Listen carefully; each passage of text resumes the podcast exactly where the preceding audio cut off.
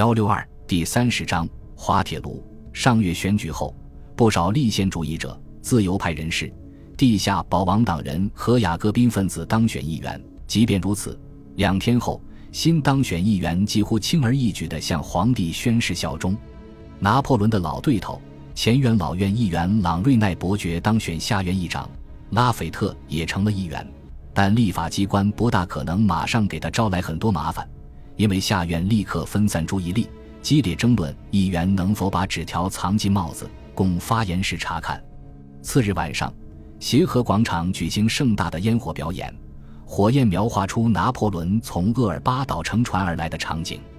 一名目击者记载道：“群众高呼‘皇帝和烟火万岁’，君主立宪制开始了。”当然了，新制度不是英国的君主立宪制，因为拿破仑是自己的首相。任命所有大臣，但这种体制也不是一八一四年前的绝对独裁制。看起来他可能走向自由化。拿破仑知道，只有战场才能最终决定他的胜负。六月七日，他命令贝特朗准备好自己的望远镜、制服、马匹和马车，以便我能在下令后两小时内动身。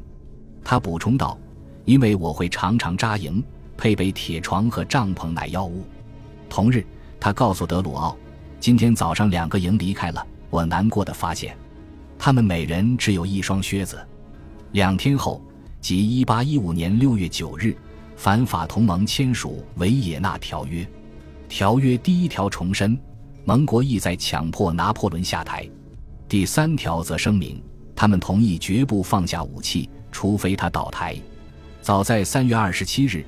拿破仑就对德鲁奥说：“北方军团将是主力，因为最近的联军部队位于佛兰德，而他肯定不想等施瓦岑贝格返回法国。”六月十二日清晨四点，拿破仑离开艾里舍宫，去阿维讷指挥北方军团。次日，他在那儿与奈伊用餐。十五日中午，他已到达比利时沙勒罗瓦，预备在弗勒吕斯附近迎战布吕歇尔的普军。他想先击败布吕歇尔，再对付威灵顿的英国、荷兰、比利时、德意志联军。在威灵顿的军队中，百分之三十九的人是英国人，百分之四十九的人以德语为母语。拿破仑后来说，他依靠的主要策略是：假如在比利时挫败英军，他足以让英国政府产生变动，那样的话，他就有机会立刻缔结普遍的停战协议。一八一四年之前。法兰西帝国的版图一直包括布鲁塞尔，夺取此地也可鼓舞士气。开战是冒险，但更冒险的是按兵不动，坐等奥军和俄军准备好再攻巴黎。纵观整个欧洲，二十八万名法军士兵将对付八十万名联军士兵，尽管数周后奥军才会上战场，而俄军也要几个月后才能到。要是他们进入法国，六月十四日。拿破仑从阿维讷指示军队称，他们会找到自己的坟墓。对所有法国勇士来说，现在不是胜利就是死亡。战役开局阶段，拿破仑恢复了上一年他展示的最佳战略能力。一开始，法军散布在宽一百七十五英里、纵深一百英里的地区，甚至比联军更分散。但他趁机佯攻西边，然后采用经典的营方阵系统，在中部集中兵力。六月六至十五日，拿破仑调动北方军团的十二点五万人，让部队在马谢讷、沙勒罗瓦、沙特莱过河，而联军并无任何重要的反应。四月五日，威灵顿已从维也纳飞速赶来，眼下他只好让军队沿六十二英里宽的前线列队。与此同时，他设法守住通往布鲁塞尔、安特卫普和根特的道路。六月十五日晚。威灵顿同样沮丧地承认：“天哪，我被拿破仑耍了！近二十年来，拿破仑一直在敌军交合处进攻，凭借速度和战术能力。现在他又可以用这招了。法军有一半人是刚入伍的新兵，他的激动因而更显不凡。西班牙、俄国和奥地利战俘营释放了法军老兵，但最初的热情与冲劲过后，只有一点五万名志愿者从军。”所以征兵弥补了兵源缺口，法军军心不稳。十五日上午，前朱安党领袖布尔蒙伯爵与其部下改投联军，更加动摇士气。苏尔特、奈伊、克勒曼、布尔蒙等将领曾宣誓效忠波旁王朝，但后又获准归队。有士兵便提出质疑，这不难理解。士气低迷导致军纪松弛，帝国禁卫军在比利时肆意劫掠，嘲笑奉命来阻止他们的宪兵。法军也缺少装备。第十四轻步兵团没有筒帽，第十一胸甲骑兵团没有胸甲。三月十三日，拿破仑在里昂重建帝国禁卫军，而普军则报称，禁卫军的一些营看起来更像民兵，他们没有戴可怕的熊皮帽，反而戴着某种便帽或两角帽。波旁王朝解散了中年禁卫军，直到上个月，拿破仑才召回他们。六月十六日，拿破仑兵分三路。奈伊位于左翼，率三个军攻打四壁村路口，以图阻止两路敌军会师。南北走向的布鲁塞尔沙勒罗瓦干道与东西走向的纳穆尔尼维勒公路在四壁村交汇。纳穆尔尼维勒公路至关重要，它是布吕歇尔和威灵顿的主要横向联络线。格鲁希与其军组成右翼，拿破仑、帝国禁卫军和另一个军留在中路。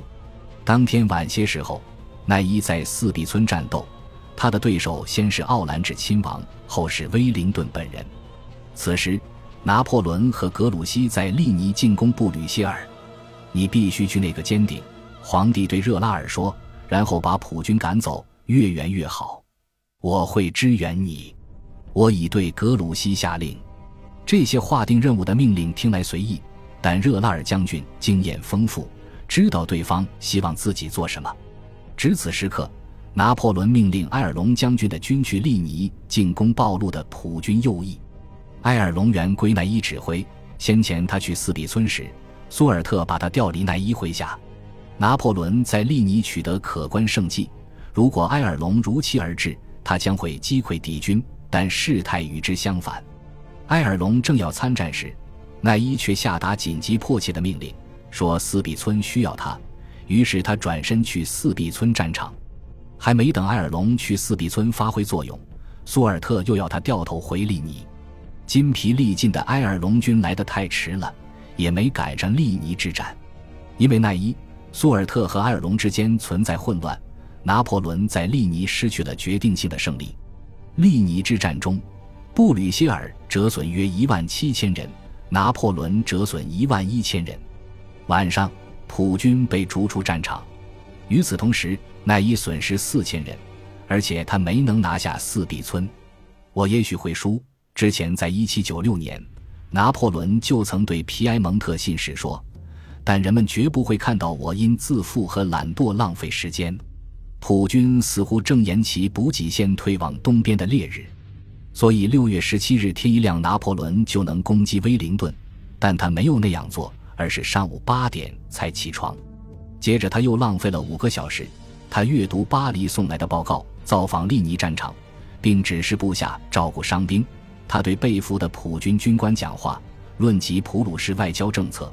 他还用惯有的随和语气同自己的将军聊各种政治话题。直到中午时分，拿破仑才派格鲁希率一个庞大的军追赶普军。